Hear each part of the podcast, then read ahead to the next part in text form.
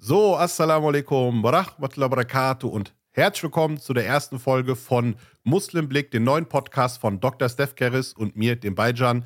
Äh, ihr seht ihn hier schon, den lieben Dr. Steph. Also, wer es auf YouTube sieht, ansonsten hört ihr das inshallah in einer Top-Tonqualität. Äh, Dr. Steph, wie geht's dir? Assalamu alaikum warahmatullahi wabarakatuh. Alhamdulillah, mir geht's sehr gut. Wie geht's dir, Yachi? Mashallah. Ich freue mich schon richtig drauf, ganz ehrlich. Die ganze Woche. Alhamdulillah. Ja, Alhamdulillah, ich auch. Ja, wir haben viel geplant, ne? Erstmal, glaube ich, gesprochen haben wir Oktober, November oder so darüber. Irgendwie so, ja, Ende des Jahres war es, richtig genau. Und ja.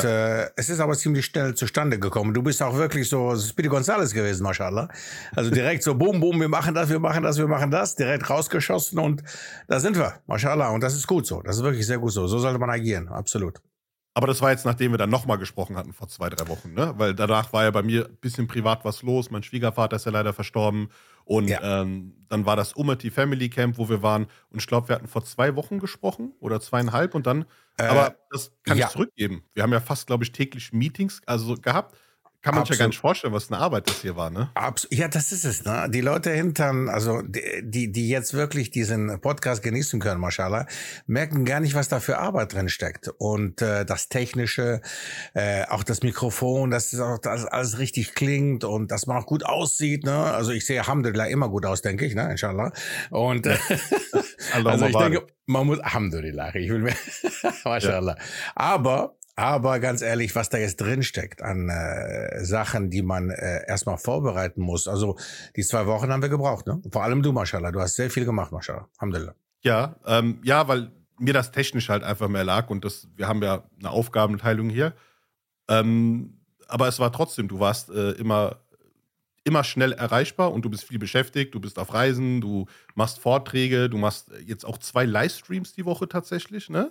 Absolut richtig, einer am Freitag.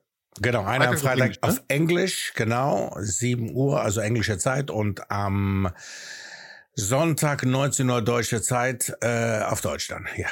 Okay, ja genau, und das hat super geklappt. Ja, und wie gesagt, du hast ja schon mehrmals gesagt, bei unserem Logo, äh, das Logo sieht man jetzt auf jeder Plattform und hier äh, YouTube bei dem Hintergrundbild, ich musste deine Muskeln ein bisschen kleiner machen, damit ich halt nicht so schwach daneben aussehe. Hast du aber sehr schön hingekriegt, mashallah. Sehr schön. Also ich sehe besser auf dem Logo aus als normal, ganz ehrlich. Nein, umgekehrt, umgekehrt, umgekehrt. Ich musste, ich musste ein bisschen was runternehmen, ja, von deinem Nur und deinen Muskeln. Alhamdulillah, mashallah. Geg gegenseitig, mashallah. Sehr, sehr gut, mashallah.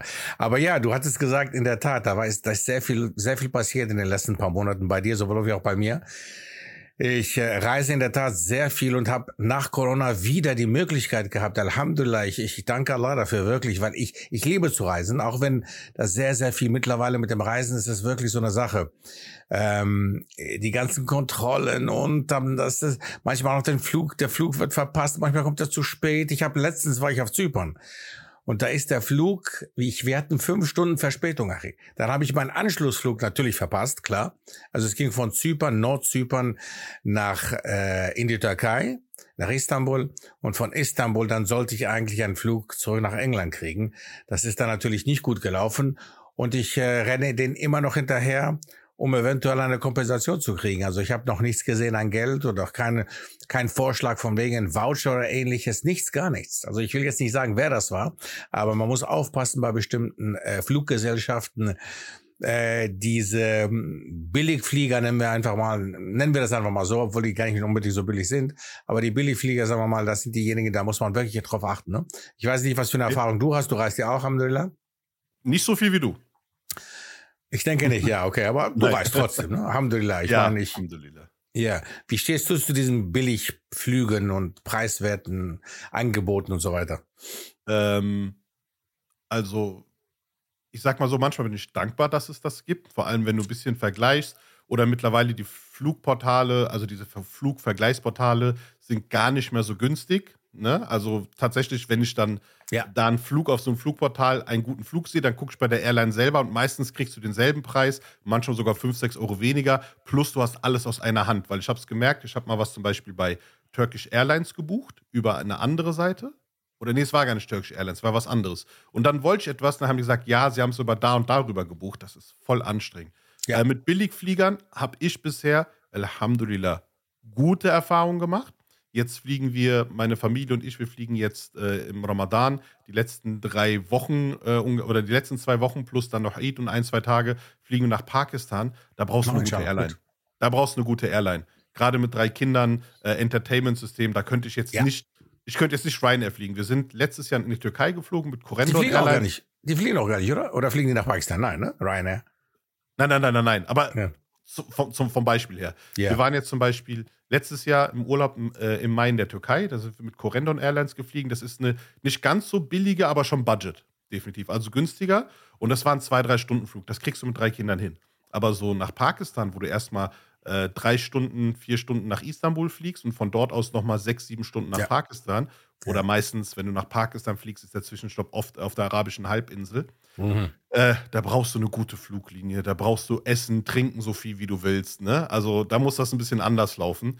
Und äh, deswegen bin ich da eigentlich ganz zufrieden. Aber ich kann dir von meiner ersten Erfahrung mit Ryanair erinnern, das war 2014. Die war nicht schlimm, aber ich war nur schockiert, weil ich bin an den Flughafen gekommen. Ich habe, ein Kollege hat damals ein Auslandssemester in Westirland gemacht, in Galway. Hm. Und dann bin ich von Düsseldorf oder von Köln. Von Köln bin ich nach, äh, mit Ryanair dahin geflogen. Und dann habe ich gesehen, der Flug hatte dann 10, 20 Minuten Verspätung. Und ich habe gesehen, dass der Flug erst 10 Minuten vor unserem Abflug gelandet ist und direkt wieder zurück. Da habe ich erst realisiert, das ist ja wie eine Busstation bei Ryanair. Ja. Das heißt, der fliegt, kurz ausgewechselt, tankt ein bisschen putzen, dann geht es wieder weiter. Dann habe ich ja. gedacht, wow, okay, bei so einer kurzen Strecke von, was ist das, von Köln nach Irland sind anderthalb, zwei Stunden. Okay, aber wenn die das viermal am Tag machen, hatte schon ein bisschen Respekt danach, um ehrlich zu sein. Ja, mashallah. Nein, nein, die sind schon, also ich bin mit Ryanair auch geflogen. Ich wollte eigentlich die Fluggesellschaft nicht nennen, aber ich bin mit Ryanair auch geflogen und ich bin total enttäuscht, also vor allem in Irland. Okay.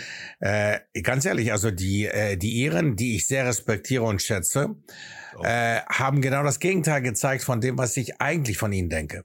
Ähm, also ich habe äh, ich habe sie respektlos empfunden, ich habe sie nicht gerade sehr freundlich empfunden und auch nicht gerade sehr hilfreich. Und ich stand dann da und musste dann äh, die App runterladen und ich musste mir alles alleine zusammensuchen, oh. irgendwie zusammen basteln. Also ich hatte da keinerlei Hilfe, absolut. Das war das erste und ich glaube das letzte Mal. Also ich war da nicht froh drüber, aber gut, ich kann mir vorstellen, man kann mit allem irgendwie schlechte Erfahrungen, aber auch gute Erfahrungen haben. Auf jeden Fall. Also, subhanallah. Aber ja, das Fliegen ist, das gehört bei mir zum Leben, mashallah. Und ich bin so gut wie jeden Monat irgendwo. Also ähm, äh, oft in Deutschland, ja, oft in der Schweiz, äh, im deutschsprachigen Raum. Ähm, vor kurzem noch in Graz bin ich gewesen bei den Brüdern dort, äh, mit denen ich übrigens nach Kosovo fliege, inshallah, im Mai. Und da sind noch ein paar Plätze frei. Übrigens, wer noch Interesse hat, im Kosovo äh, äh mit mir ein bisschen den Kosovo unsicher zu machen zwischen dem 1. und dem 6. Mai, inshallah, sind wir im Kosovo. Da könnt ihr euch gerne äh, anmelden über die IBIC. IBIC, das ist eine ähm, äh, muslimische Vereinigung in Graz in Österreich. Und die planen das, die organisieren das und ich bin dann dabei, inshallah, und bin dann der Reiseführer. Also Kosovo ist natürlich interessant, weil es äh, natürlich was ganz anderes ist auf dem Balkan. Man kennt Serbien, man kennt Bosnien mittlerweile auch als Muslim, aber Kosovo kennt man sehr wenig. Das ist kein Reiseziel so normalerweise, nicht?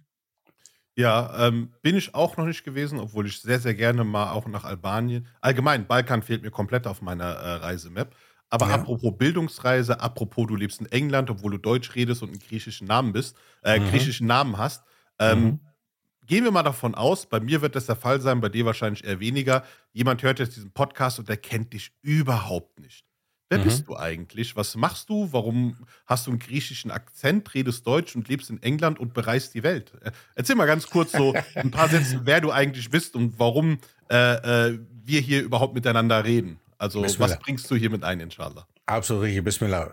Also erst einmal, äh, ja, ich bin äh, griechischen Ursprungs, bin in Deutschland aufgewachsen, 1972 geboren, aber nicht in Deutschland. Ich bin in Athen geboren, in der Tat, und da bin ich auch Alhamdulillah stolz drauf.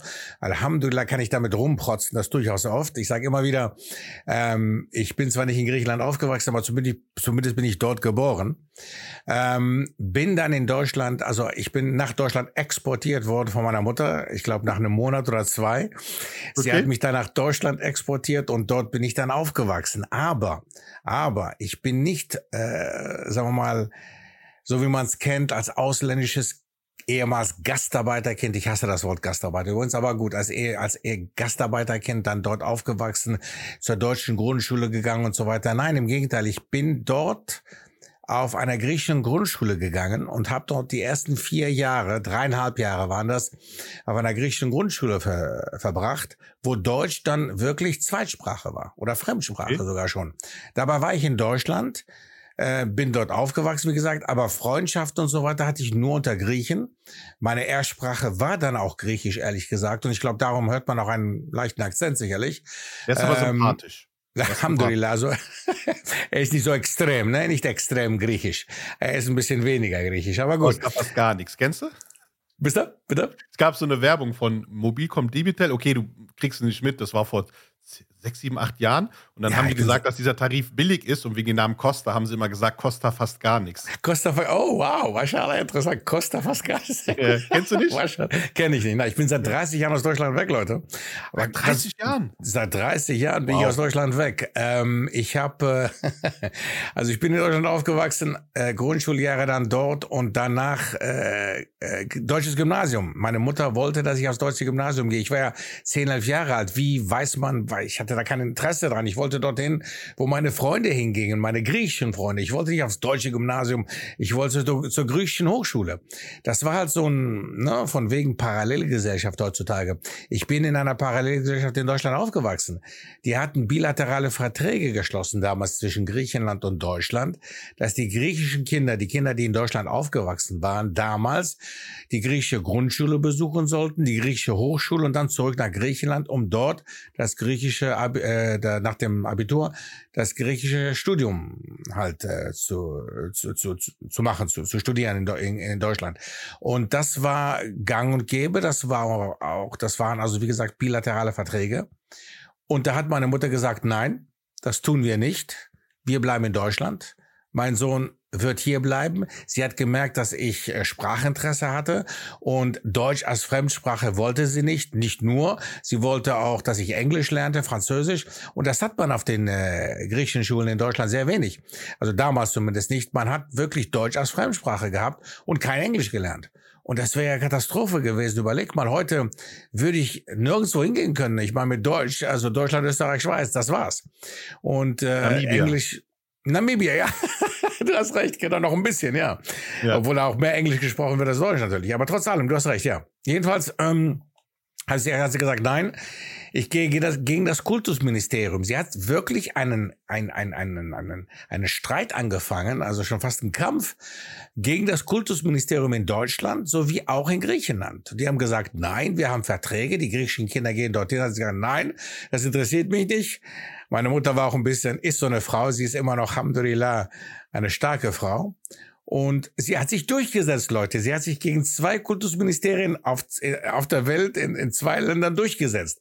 Und nach ihr hat man das System auch aufgegeben. Es gibt mittlerweile wow. in der Stadt Aachen, wo ich aufgewachsen bin, gibt es kein Griech, keine griechische Grundschule mehr. Es gibt auch nicht so viele Griechen. Es gibt Griechen, ja, gibt es auch viele neue Einwanderer mittlerweile wegen der Krise, aber die gehen nicht auf die griechische Grundschule, die gehen auf die Grundschule. Und dort gibt es dann bestimmte Grundschulen, die dann mehr Griechen haben als andere ausländische Kinder, aber die sind da zusammen mit türkischen äh, Kindern, mit Jugoslaw, mit, äh, also mit bosnischen Kindern und so weiter und so fort, sind sie da zusammen derselben selben Klasse. Äh, ja, und danach halt Gymnasium. Und dann habe ich Hamdulillah gepackt bis zum Abitur und Damals haben die auch gedacht, ja, schafft er das doch, studieren und so weiter. Alhamdulillah. Ich bin jetzt in England, du hast recht, bin seit fast 30 Jahren weg aus Deutschland, lebe in England. Alhamdulillah, mir geht's sehr gut. Warum die Frage natürlich, es geht uns als Muslimen hier besser. Ich habe den Islam vor 20 Jahren angenommen, vor 22 Jahren. Und äh, das Land, was in Europa, wenn man in Europa bleiben wollte damals, das beste Land für einen Muslim, wo man frei und tolerant leben kann, war und ist eigentlich immer noch Großbritannien. Okay. Ohne Frage. Okay. Bitte. Krass. Also, dass du schon seit, ich wusste ja, dass du länger weg bist, aber seit 30 Jahren, das ist echt schon eine ganz, ganz schön lange Zeit. Und äh, apropos äh, Griechen, wir haben ja drüber geredet, vorgestern, gestern. Du hast ja in Südafrika griechisch Halal gegessen. Absolut, Alhamdulillah, Absolut. Super. Super. So, Griech, äh, äh Südafrika hat offiziell 1% Muslime oder so. Ja?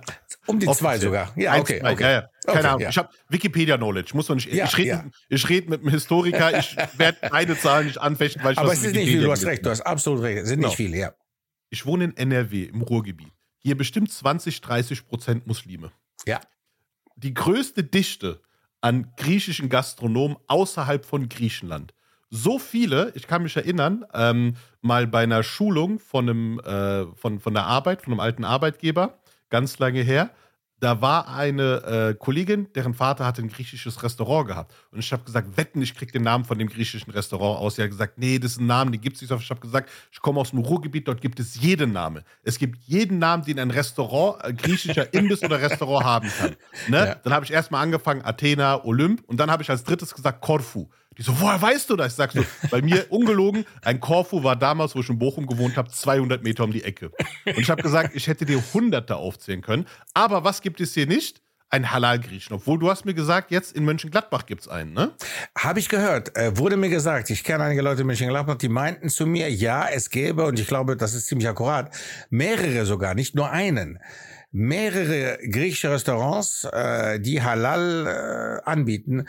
Und das, äh, da will ich auf jeden Fall mal hin, inshallah, weil, wie gesagt, Südafrika war das einzige Land, wo ich äh, griechisch Halal essen konnte. Ansonsten muss man es hier zubereiten. Also draußen bei dem Griechen hier, auch hier nicht.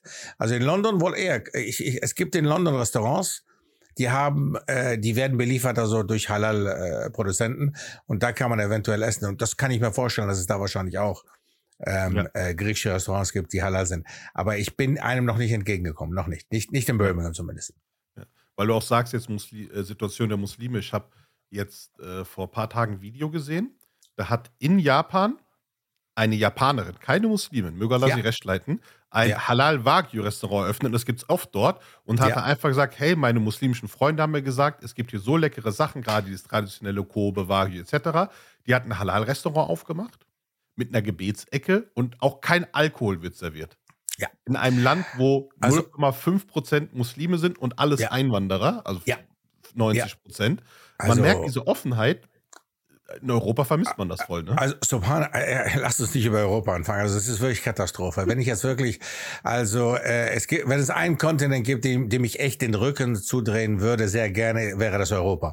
Also, es gibt äh, in Amerika genauso. Südamerika, Nordamerika, Afrika sowieso, Asien. Du hast absolut recht. Das ist wirklich, äh, man merkt, äh, Südkorea. Äh, Japan. Und übrigens, äh, es gibt zwar viele Einwanderer in Japan, die Muslim, Muslime sind, Indonesier und so weiter, aber die größte Einwanderergruppe in Japan ist übrigens Brasilianer sind das.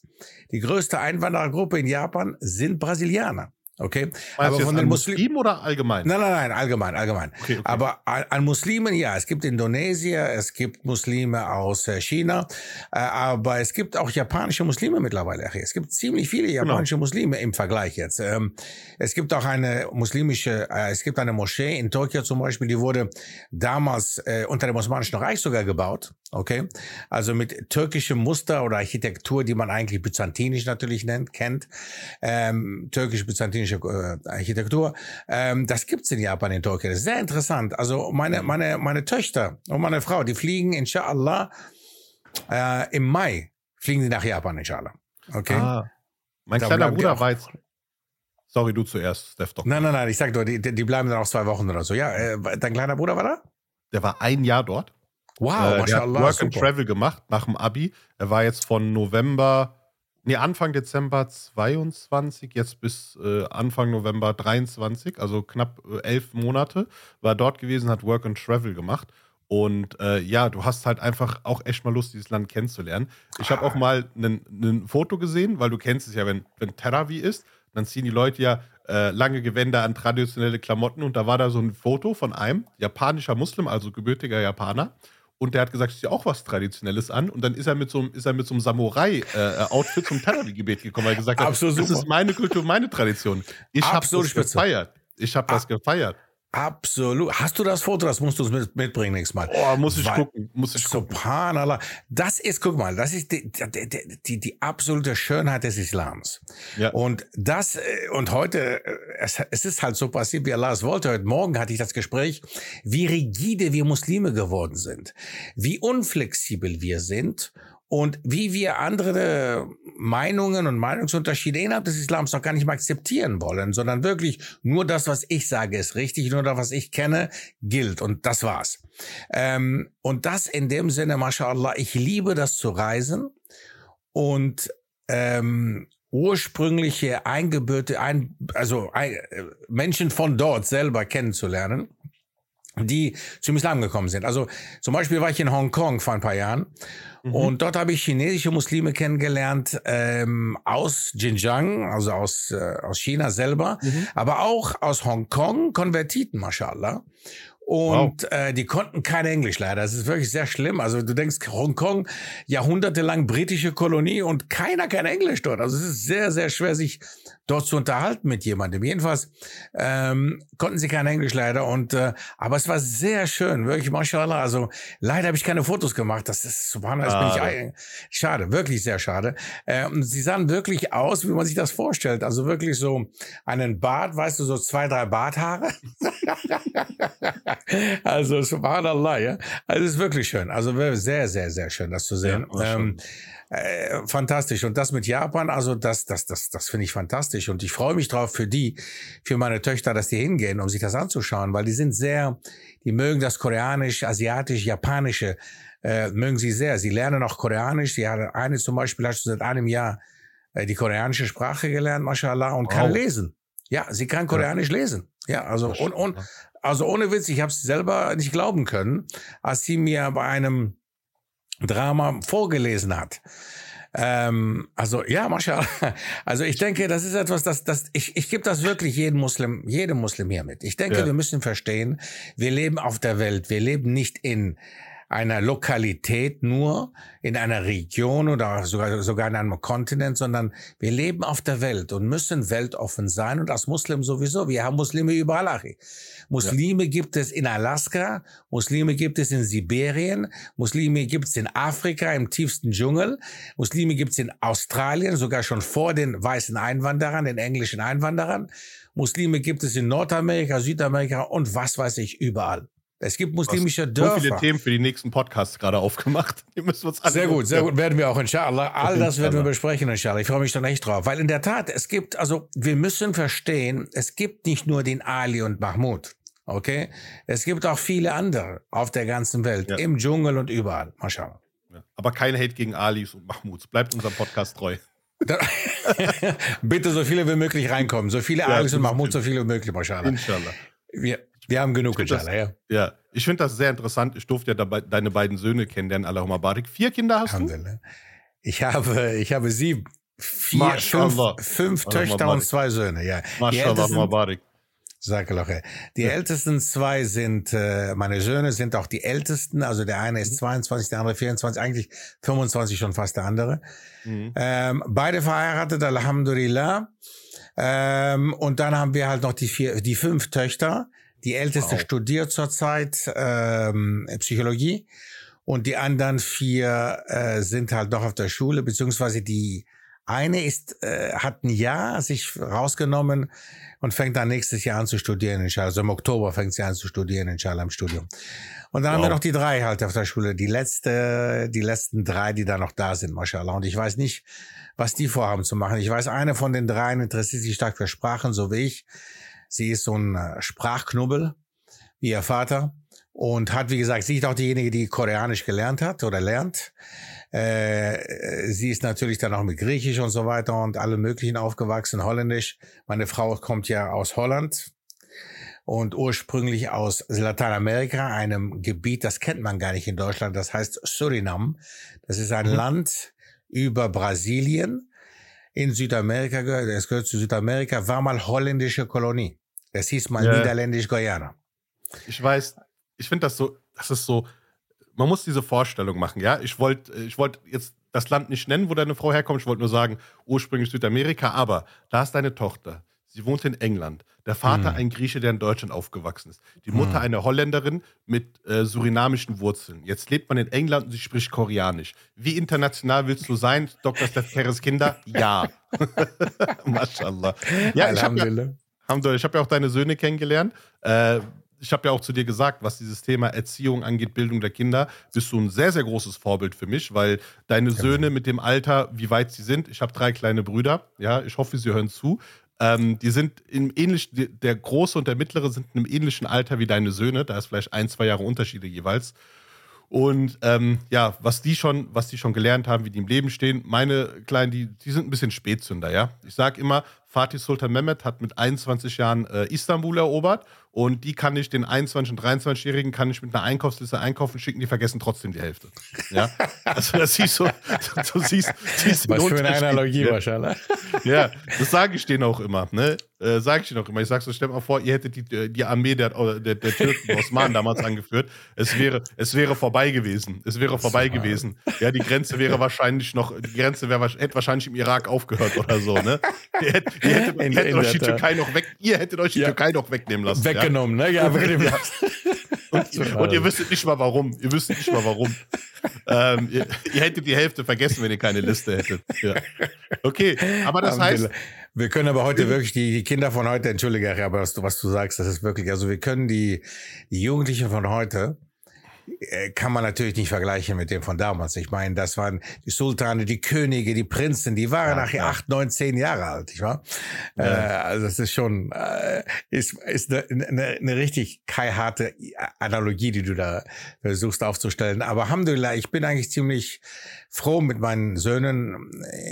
Ich glaube, die haben eine ganz klare Vorstellung vom Leben und haben, Alhamdulillah, der Älteste zum Beispiel nimmt sehr, sehr gerne Ratschläge von mir an. Der Jüngste auch, aber er will erstmal, wie sagt man so schön, auf die Schnauze fallen. Und dann äh, gibt er mir recht. Aber das nehme ich ihm nicht übel, weil so war ich, so bin ich. Also, wo ich jünger war, habe ich zwar mir gerne angehört, was mir meine Mutter zu sagen hat, bin aber immer auf die Schnauze gefallen und dann aufgestanden, trotz allem Alhamdulillah, habe gesagt, du hast recht gehabt. Also irgendwie ähm, ist das bei mir drin gewesen und das sehe ich bei dem Jüngeren auch. Der hat das auch sehr oft, obwohl er jetzt, wo er älter geworden ist, trotzdem noch mehr zuhört. Und ganz klar verstanden hat, dass man nicht immer auf die Schnauze fallen kann und dann aufstehen kann. Manchmal kann man nicht aufstehen, was macht man dann?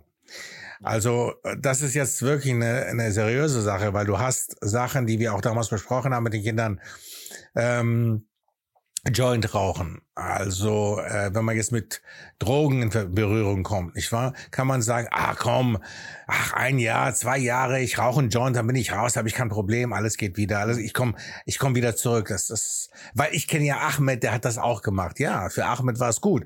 Aber kennst du Ali, den es nicht gepackt hat, dem, dem es nicht gut gegangen ist danach? und weißt Mahmoud. Und Mahmoud und so weiter und so fort. Ali, Also- Mahmoud, Hassan, hier. Ja, nein, nein, aber das ist, ist, ist schon eine ernste Sache. Das ist schon, Ich weiß, das ist, das weiß. ist wirklich etwas, das muss man mit den Jugendlichen von heute auf jeden Fall besprechen. Und ich war immer so eine Person, ich habe äh, dem, dem Vorbild unseres Propheten Muhammad sallam gefolgt, der gesagt hat, sieben Jahre bist du deren Vater, sieben Jahre erziehst du sie, bist du deren ähm, ähm, Lehrer und sieben Jahre bist du dann deren Freund. Und äh, ganz ehrlich, ich denke, wenn wir uns das heute nicht nochmal anschauen, ich denke, sehr wenige von heutzutage muslimische Väter kennen oder interessieren sich für den Hadith. Und dabei ist das Lebenswissen vollgepackt in diesem Hadith. Mashallah. Und voll- ehrlich, ich finde das immer, guck mal zum Beispiel, aber zum Thema ähm, Joint rauchen, es wird in Deutschland wird es jetzt auch legal und dann hast du Ah, ja? das, es gibt so einen Begriff, das heißt Bubatz. Ja, also das sagt man so zum Kiffen, zum Marihuana, keine Ahnung. Ich weiß nicht, woher es kommt, ne? Aber auf jeden Okay. Fall ist es eher so ein jugendlicher Begriff. Und dann hat irgendein Bundesministerium oder die Bundes, also irgendein Ministerium oder sonst was auf Instagram gepostet, Bubatz wird legal. Das ist, wo du so denkst, so, was ist das für eine Seriosität, ja? äh, für eine Behörde? Und ähm, über was hatten wir gerade nochmal gesprochen? Davor noch? Das andere? über den, Jo- über ja, genau, über den Jahre, Hadith. Genau, genau, Ah, genau Ja, genau. Ich merke das immer wieder. Guck mal, ich wohne im Ruhrgebiet. Und hier ist ein sehr großer Anteil an Migranten und vor allem Muslimen. Und wenn du manchmal so Wochenendaktivitäten machst, wo du auch mal ein bisschen Geld bezahlst, ja, Zoo, Freizeitpark, Indoor-Spielplatz. Okay, Indoor-Spielplatz geht, da sind tatsächlich viele Muslime unterwegs, aber es gibt viele Sachen, wo ich mir immer denke, warum, und das ist jetzt gar nicht Hate gegen Nicht-Muslime gemeint, aber ich denke mir immer, warum sind wir Muslime hier unterproportional vertreten? Ich merke immer so, meine Frau ist so eine der ganz wenigen mit Kopftuch, ja. Ähm, das kannst du, ist ja immer so der Indikator, Kopftuch, ne? Äußeres mit Bart ist ja heutzutage schwer, ist ja Trend, dass viele Bart tragen. Aber so, wenn du die Sprachen hörst oder Kopftuch siehst oder auch gewisse Kleidungselemente bei Männern, dass du sagst, okay, und das ist so sehr, sehr schade. So die Kindererziehung hm. wird hm. heutzutage, und da müssen wir so viel drüber reden. Guck mal, an alle, die ja. das jetzt, egal wo ihr den Podcast Absolut. seht oder hört, wenn ihr bei YouTube seht, Thema Kindererziehung. Welche Themen interessiert euch? Dr. Steph kann man, kann man, kann ich auch mit deinen Bildungsprojekten, die du machst. Ne? Wir, wir sind ja gar nicht fertig geworden, was du noch alles an Projekte hast. Ne? Also wir haben ja noch ein bisschen Zeit. Ähm, so, dass man dieses Thema Kindererziehung, was da, äh, was da alles noch besprochen werden muss, was so viel falsch läuft. Ich habe das auch gemerkt, zum Beispiel auch äh, über die ganze Arbeit mit Halal-Check und durch die Arbeit mit Samir, Salam alaikum, viele Grüße. Ähm, das, was für ein Fehler die Muslime im Umgang mit den Kindern, mit dem Geld machen. Dass man zum Beispiel ja. den Kindern nicht Geld gibt, weil sie sagen, ha, die können nicht damit umgehen, aber wenn sie was brauchen, dann kaufe ich ihnen was. Aber dann, wenn ja. sie groß sind, können sie nicht mit umgehen, weil es ihnen ja niemand beigebracht hat. Genau. Ja, und ich habe genau. das gesehen an der Uni. Ja, Leute kriegen Geld, ja, BAföG, Lohn und äh, ja, am 8. oder 9. wird dann bei Mama und Papa angerufen. Ja, ich habe kein Geld mehr, ich brauche Geld. Und dann wird geschimpft, wieso kannst du nicht mit Geld umgehen? Ja, weil ja. du es mir nicht beibringen wolltest, weil du dachtest, ich kann es nicht. Das ist so ein, ja. das ist so ein, das ist so ein, so ein äh, wie nennt man das? So ein Teufelskreis ist das einfach, so ein Zirkelschluss. Ich gebe dir kein Geld, du kannst nicht mit Geld umgehen, du kannst nicht mit Geld umgehen, warum kannst du das? Weil ich dir kein Geld so. richtig, genau. Weil ich dir kein, so, deswegen habe ich zum Beispiel bei dem Umati Family Camp, habe ich einen Workshop für Kinder gemacht und ich habe zu denen gesagt, geht eure Eltern nach Taschengeld fragen. Dann haben ja. auch mich Eltern gefragt, wie viel. Da habe ich gesagt, guck mal, hier gibt es so eine Tabelle, so eine Abschätzung etc. Und ich habe zu den Kindern gesagt, sobald ihr Geld verdienen könnt, macht etwas. Du hast unser Reel doch gestern gesehen, ne? Äh, wo wir gesagt haben, äh, äh, ich bin der, ich bin der Bayjan, ich bin Dr. Steph, ne? Das Video. Ja, ja, ja. Die Lücken dazwischen, die hat mein sechsjähriger Sohn geschnitten. Maschallah. Ja, Schön. warum? Er ja. ist zu mir gekommen, er hat gesagt, Papa, du arbeitest so viel, ich will dir helfen bei den Videos machen, ich will Geld dafür. Super, sehr gut. Im April. Ja, ja, ja, und, ja. Nein, nein, das ist aber sehr wichtig. Du hast recht, du hast absolut recht, ja. weil äh, und das das geht äh, in der muslimischen Community vor allem bei denjenigen, die ursprünglich aus äh, muslimischen Ländern herkamen, also nach Zentral- und Westeuropa, die haben wirklich keine Vorstellung, wie sie mit ihren Kindern heutzutage wirklich, wie sie sie erziehen müssen. Und ja. zwar, wir reden also von einer Sache, also so Geld, das ist ein ganz guter ja. Punkt, den du angesprochen hast. Äh, wirklich, also sehr viele muslimische Kinder wissen nicht, wie sie mit Geld umgehen sollen, weil sie es noch nie gelernt haben. Ja. Und in der Tat ist das dann das Problem. Das Problem ist, der Vater dachte, ach, was, mein Zehnjähriger kann nicht damit umgehen. Aus 10 ist 15 geworden, aus 15 ist 20 geworden und der kann immer noch damit, nicht damit umgehen. Also mhm. was machst du jetzt, nicht wahr? Jetzt schreist du ihn an. Nicht wahr? Also das genau. ist auch wieder typisch, typisch unserer Leute. Ne? Also jetzt wird nur geschrien, er wird angeschrien, obwohl er selber, also es wurde ihm noch nie beigebracht, subhanallah. Aber ja. ja, in der Tat, du hast, du hast Sachen angesprochen und das wird alles noch kommen, inshallah. Das Bildungsprogramm hast du angesprochen, was wir auch anbieten. Zurzeit ein Universitätsprogramm sogar. Also wir fangen mit Mukaddima an. Das ist ein ähm, Programm, Mukaddima-Programm, das ist äh, das Buch Mukaddima wurde von Ibn Khaldun geschrieben im 14. Jahrhundert von einem Genie, der heißt heutzutage im Westen der Vater der Soziologie und der Geschichtswissenschaft, Mashallah. Also das heißt, die westlichen Nicht-Muslime haben ihm diesen Beinamen gegeben, muss man sich auch vorstellen. Der Vater der Soziologie und der Geschichtswissenschaft. Und er hat dieses Buch geschrieben und das Buch ist bis heute noch sehr stark gültig. Da werden Themen wie Soziologie behandelt, wie politische Wissenschaft und ähnliches. Das ist also Modul 1. Modul 2, da geht es um die islamischen Dynastien, also islamische Geschichte, angefangen bei Abu Bakr anhum, bis hin zu zum Osmanischen Reich. Dann haben wir die Sira von unserem Propheten Muhammad sallallahu alaihi wasallam. Da geht es natürlich um die Biografie des besten Menschen des, der Welt. Warum? Wer war das? Warum sollen wir von ihm lernen? Und was kann man von ihm lernen? Sehr wichtige Sache. Und dann, last but not least, Geschichtswissenschaft, Historiografie. Also, was ist Geschichtswissenschaft? Also, die Wissenschaft der Geschichte selber. Wie kann ich mit authentischen Quellen umgehen? Woher weiß ich, dass sie authentisch sind? Was sind falsche oder gefälschte Quellen, auf was muss ich aufpassen? Das sind so Sachen, die wir jetzt als äh, ab März, ab März 24 äh, unserem deutschen Publikum anbieten. Das haben wir schon in den letzten drei Jahren unseren englischsprachigen angeboten und wollen das jetzt auch auf den deutschen Markt ausbreiten. Und danach kommt auch ein Studium, Bachelor der Humanwissenschaften. All das kann man dann natürlich auf meiner Webseite unter stephcaris.com herausfinden. Ansonsten dimokadima.com genauso. Da geht es um das Programm selber. Man kann auch einfach auf muslimblick.de gehen, da gibt es die Weiterleitung, weil wir noch keine Homepage haben. Das und für, diesen also. langen, äh, für diese lange Werbung, für deine ganzen Projekte musst du, musst du jetzt die Sponsoring-Kosten äh, für diese Folge tragen, ne? Ja, ich habe es mir schon gedacht. Ich während des, während des Gesprächs, ich dachte schon, Moment, jetzt kommt da noch was. Ja, ist gekommen. Siehst du, haben die Ja, also Nee, cool, darum geht es ja auch und da versteht man auch, warum der Name Muslimblick. Wir haben ja gebrainstormt und hatten ja irgendwas mit die muslimische Brille etc. Ja. Und dann kam ja die äh, liebe Schwester Susan von Querschnitt und hat es, glaube ich, mit einer KI gemacht und kam auf Muslimblick. Ich habe gedacht, genau, wir haben den muslimischen Blick auf alles. Der Muslimblick auf Geschichte, auf Aktuelles, auf Wirtschaft. Also äh, gesagt, du bist ja so der geschichtliche und äh, auch äh, aktuelle Politgeschehen, Zeitgeschehen Alhamdulillah mit diesem Podcast zu machen. Ist mir wirklich ein Spaß und eine Ehre. Und ich bringe ja so diesen wirtschaftlichen Background mit, ne? Ähm, ja. Und auch äh, volkswirtschaftliche und auch, ich bin so Politik interessiert. Gerade die Politik in dem Land, wo ich lebe. Ja, ich habe gemerkt, die deutschen Muslime haben keine Ahnung von der Politik hier. Und es geht ja. jetzt gar nicht um das Thema, du sollst CDU-Mitglied werden, du sollst die SPD wählen, darum geht das gar nicht. ja. Aber dass man zum Beispiel die einfachsten rhetorischen Stilmittel nicht kennt, das ist ein Fakt, den muss man ändern. Ich habe jetzt einen WhatsApp-Kanal gemacht, äh, wo ich dann einfach so diese Sachen teile, wo ich den Leuten erstmal gesagt habe, was ist Framing? Die Leute haben Framing nicht verstanden. Sie denken immer, Framing ist eine einseitige Sache. Nein, du kannst nicht nicht framen. Ja, das heißt, äh, beispielsweise, ich habe das Beispiel gemacht, Griechenland hat jetzt ein Wirtschaftswachstum von 5%. Da kann jetzt einer sagen, wow, nach den ganzen Krisenjahren 5%, Mashallah, sehr gut. Oder jemand kann sagen, ah, die Länder drumherum haben 10%, Griechenland nur 5%, denen geht es wohl nicht so gut. Das heißt, das ist der Rahmen, der ich drum setze. Oder die Brille, und das ist der Blick. Wir wollen den muslimischen Blick auf die Dinge haben, weil jeder framet irgendwo.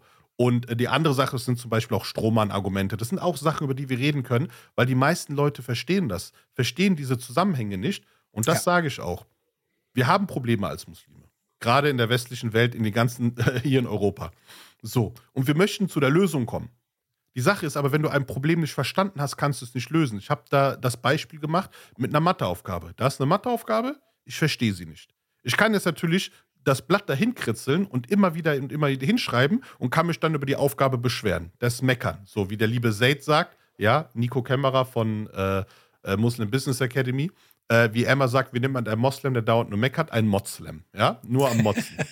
und das Problem, ich kann auf dieses Blatt Papier gucken, ich kann mir diese Aufgabe angucken und kann mich über diese Aufgabe beschweren. Oder ich kann sagen, ey, weißt du was? Ich beschäftige mich mal mit welcher Formel, was ist die Aufgabenstellung und dann versuche ich die Aufgabe zu lösen. Und das ist dieser Zwischenschritt, der fehlt uns komplett, dass man sagt, ey, wir müssen die Probleme verstehen. Beispielsweise die mediale Darstellung der Muslime. Was sind die Probleme? Es bringt nichts, wenn du jetzt einfach sagst, yo, ich mache jetzt eine Instagram-Seite auf und äh, mecker über die. Wow, super. Hat's ja. gebracht. Ja, gar ja. nicht, nichts gegen deinen Aufwand, ja, für deine Mühe, möge Allah es belohnen, aber die Einsicht zu haben, wir müssen das Problem erstmal verstehen. Du bist Akademiker, ja, ich habe bisher nur einen Bachelor gemacht, wenn du deine Universität hast, du weißt, Master nur auf dem Papier und so, Hauptsache, ne? Und Doktor auch. äh, ähm, die Sache ist, du weißt, wie das ist mit einer Problemstellung, dass man das erstmal analysiert, dass man Thesen aufstellt. Klar, so weit muss man nicht dran gehen. Aber man muss, deswegen auch Muslimblick, man muss das mal aus einer muslimischen Brille sehen man ja. muss sagen, okay, was ist das Problem? Wie schaffen die das eigentlich? Ne? Und dann diese Sache äh, zu ändern, beispielsweise Medienarbeit. Darum machen wir den Podcast, damit es für die Muslime eine Alternative gibt. Der Film von Talha, hast du ihn schon gesehen? Ja, ich habe ihn gesehen, mashallah. Sehr okay. schön. Sehr Nicht schön. Spoilern, ich sag nichts. nichts. Nein, nein, ja? nein, gar nichts, gar nichts. Lass mal, ja, ja. Ja, cineman.de mit Y kann man sich den Film kaufen oder ausleihen. Und ja, wie gesagt, sehr, sehr wichtig, dass man halt einfach versucht, diese Sachen langfristig zu machen. Und ich denke, das haben wir auch hier mit dem Podcast vor, oder? Also ein paar Jährchen machen wir das. Inshallah. Und ich wollte noch hinzufügen, du hast absolut recht mit allem, was du gesagt hast. Da kommt noch eine Sache hinzu. Natürlich würde das nicht heißen, wir haben den Muslimblick. Das heißt aber nicht, dass wir einseitig nur auf die Sache schauen, nicht wahr? Ja. Also wir werden durch die muslimische Brille schauen, das immer mit dem Islam verbinden und sehen, hey, wie wir als Muslime mit bestimmten äh, Sachen umgehen müssen, sollten, könnten. Aber das heißt nicht, dass wir andere Sachen äh, nicht gesehen haben oder nicht sehen werden. Also es Ja. sollte kein einseitiger Blick sein, aber es sollte ein muslimischer Blick sein, den man normalerweise nirgendwo findet. Das wollte ich nur hinzufügen, weil alles, was du gesagt hast, richtig ist. Absolut richtig. Genau. Das ist die Idee. Wir schauen auf aktuelle Ereignisse, wir schauen auf geschichtliche Sachen, die dann wichtig sind, um aktuelle Ereignisse natürlich zu verstehen. Man sollte immer verstehen, das sage ich auch immer wieder, Geschichte ist nicht da, so wie sie uns beigebracht wird in den Schulen, damit wir ein paar Schlachten auswendig lernen und dann Klausuren bestehen. Nein, es geht hier um Identität. Vor allem wir als Muslime, ausländische äh, ähm, Leute, die in Deutschland aufgewachsen sind oder im deutschsprachigen Raum, müssen mehr über sich selber wissen, weil sie ja ihren den Bezug zu ihrer ursprünglichen Identität in Deutschland verlieren oder im deutschsprachigen Raum verlieren oder verloren haben manche sogar. Es ist schon schlimm, dass wir Griechen haben in Deutschland beispielsweise, die kein Griechisch oder sehr wenig Griechisch sprechen. Das finde ich schon extrem schlimm.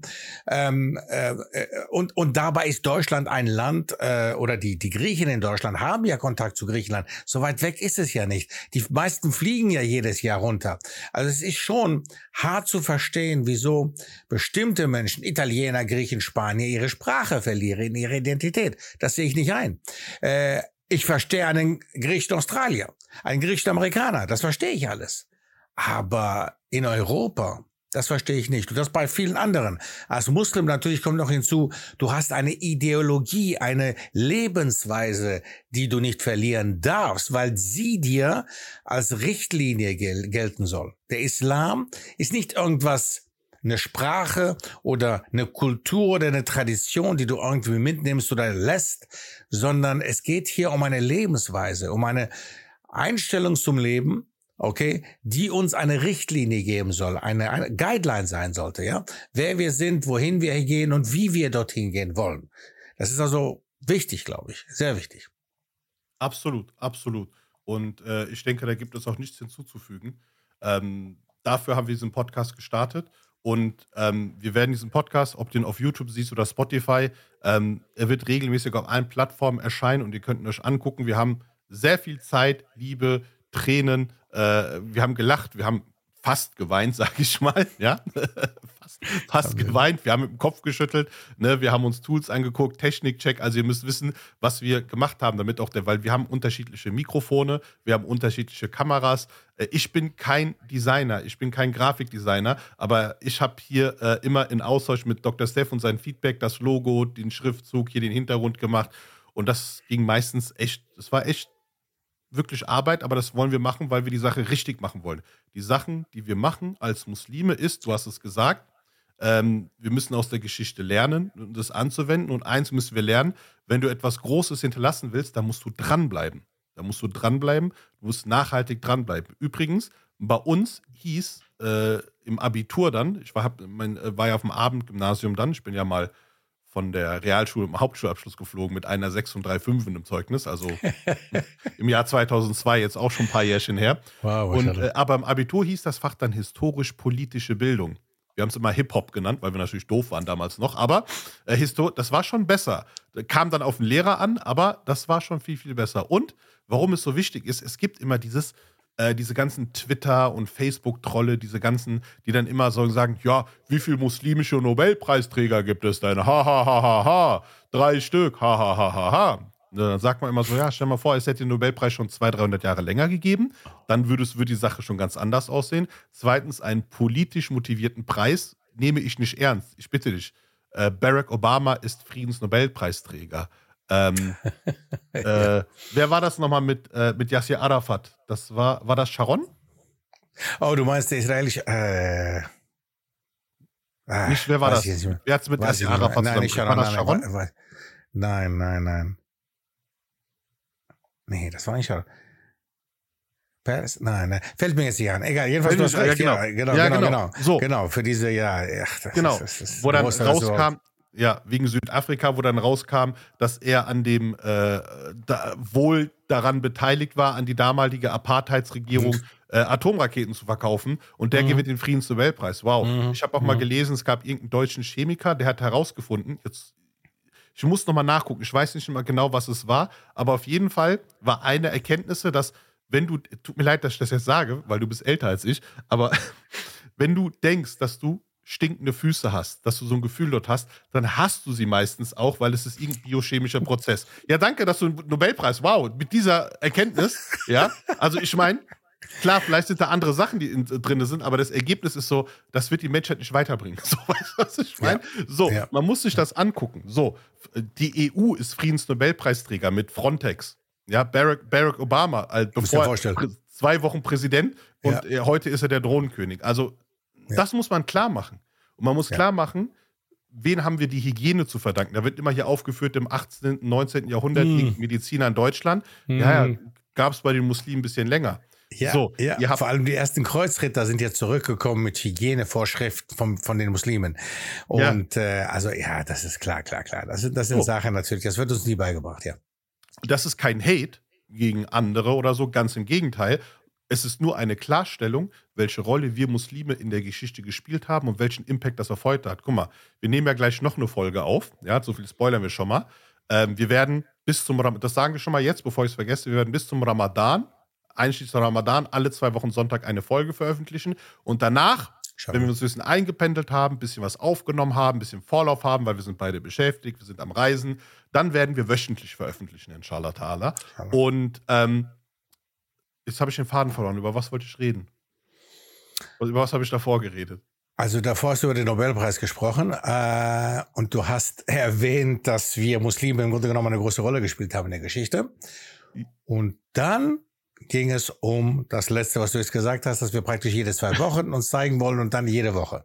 Das war's. Ja, genau. Ich habe einen Faden verloren. Ist nicht schlimm. Äh, wird mir vielleicht in einer, anderen Folge.